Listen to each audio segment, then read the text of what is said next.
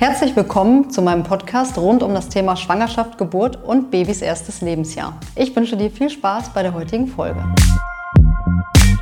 Viele Patientinnen in der Praxis fragen mich, wann zahnt mein Kind das erste Mal, wie merke ich das, dass mein Baby zahnt und wie kann ich ihm helfen. Viele Eltern sind auch sehr verzweifelt, weil die meisten Kinder, wenn sie zahnen, sind sehr quengelig, anhänglich.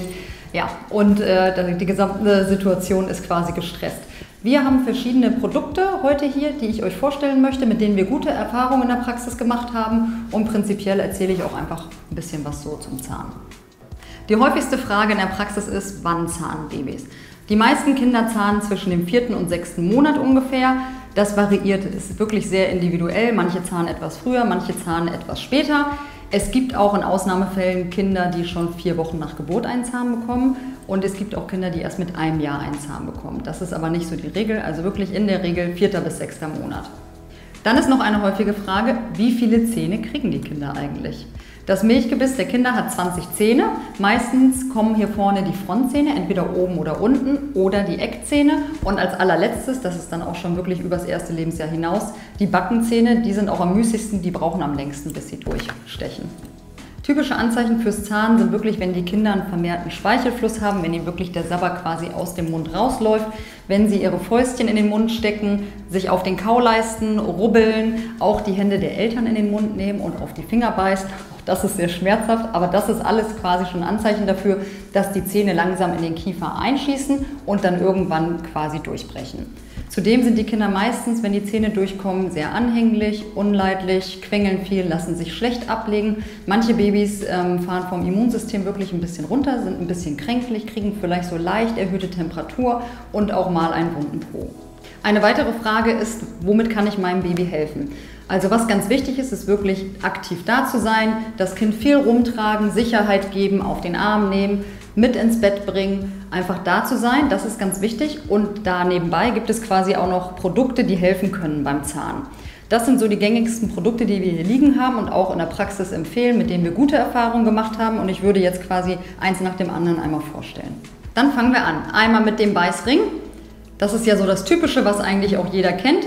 Der Beißring quasi ist mit Wasser hier drin gefüllt. Man tut den in den Kühlschrank, dann wird dieser Ring hier kalt. Man gibt ihn den Kindern in die Hand. Der ist auch so ergonomisch geformt, dass sie auch in dem Alter, so ab dem vierten Monat, den gut festhalten können. Und dann lutschen sie quasi auf dem Beißring drauf rum, kauen darauf rum und versuchen quasi ihren Schmerz zu lindern und dass die Zähne besser durchstoßen können. Anstelle eines Beißrings nehmen manche auch Schnuller. Also wenn euer Kind einen Schnuller nimmt, könnt ihr den nass machen unterm Wasserhahn oder sogar füllen mit Wasser. Wenn man den zusammendrückt unterm Wasserhahn, zieht der sich durchs Vakuum Wasser quasi und dann könnt ihr in den Kühlschrank tun. Auch das kann man dann zum Kühlen dem Kind anbieten. Die nächste Empfehlung ist eine Veilchenwurzel. Das kennen relativ wenig Leute. Das ist wirklich eine Wurzel, auf der die Kinder drauf rumkauen, die dann weich wird und sich ein bisschen dem Kiefer anpasst und aber auch ein bisschen Geschmack von sich lässt. Und deswegen präferieren die Kinder darauf rumzukauen. Ich packe die mal einmal aus.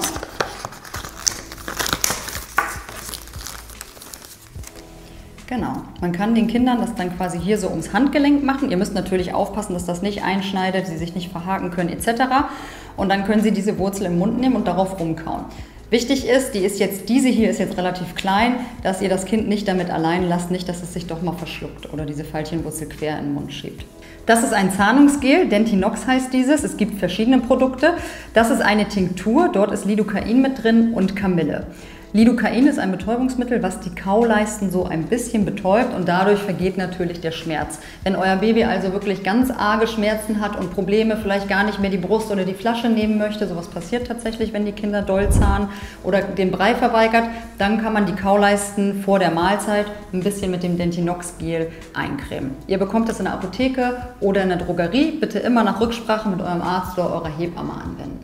Das Dentinox-Gel ist auch einfach in der Anwendung. Man nimmt wirklich minimal kleine Dosen, also nicht so großzügig auftragen, sondern wirklich wenig. Und gerne packt es vorher in den Kühlschrank, dann ist es nämlich schön kalt und kühlt noch mehr. Man nimmt wirklich nur so Stecknadelkopf groß, etwa viel Gel und schmiert es dann quasi auf die Kauleisten. Schmeckt nach Kamille. Wenn ich gleich nicht mehr sprechen kann, wisst ihr warum. Ein weiteres Produkt, was wir immer empfehlen, sind Osanit Zahnungsglobuli oder Zahnungskügelchen. Das sind Globuli, kennen ja viele auch schon vielleicht aus der Schwangerschaft, die extra für Kinder quasi hergestellt werden, angefertigt werden.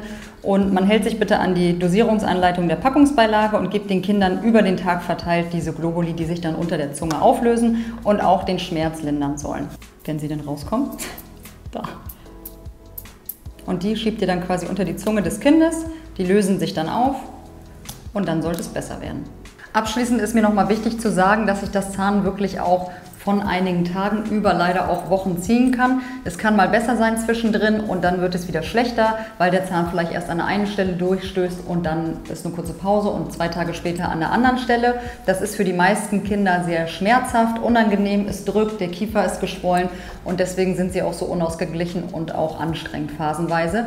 Super wichtig ist es, dass ihr euch darauf einstellt, dass ihr da seid, dass ihr die Kinder viel tröstet, Trost spendet quasi, wenn sie Schmerzen haben. Und wie gesagt, die Empfehlungen können euch dabei helfen, dass der Schmerz besser wird. Auch kann es sein, dass die Kinder beim Zahn wirklich sehr schlecht schlafen phasenweise. Das kann sich auch über Wochen und Monate ziehen. Ich habe oft Patientinnen hier sitzen, die verzweifelt sind und sagen, das kann doch nicht sein, dass es jetzt schon so lange dauert.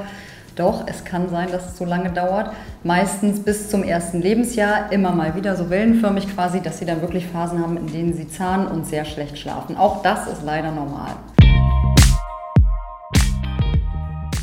Ich hoffe, ich konnte dir mit dieser Folge weiterhelfen und würde mich wahnsinnig freuen, wenn du meinen Podcast auch in Zukunft abonnieren würdest. Du kannst mich auch persönlich erreichen unter meinen Social-Media-Kanälen bei YouTube und bei Instagram unter Laura Roman Höhn und schau dir auch gerne meine Online-Kurse an bei myhebamme24.de. Ich freue mich, dich bald hier wieder begrüßen zu dürfen. Deine Laura.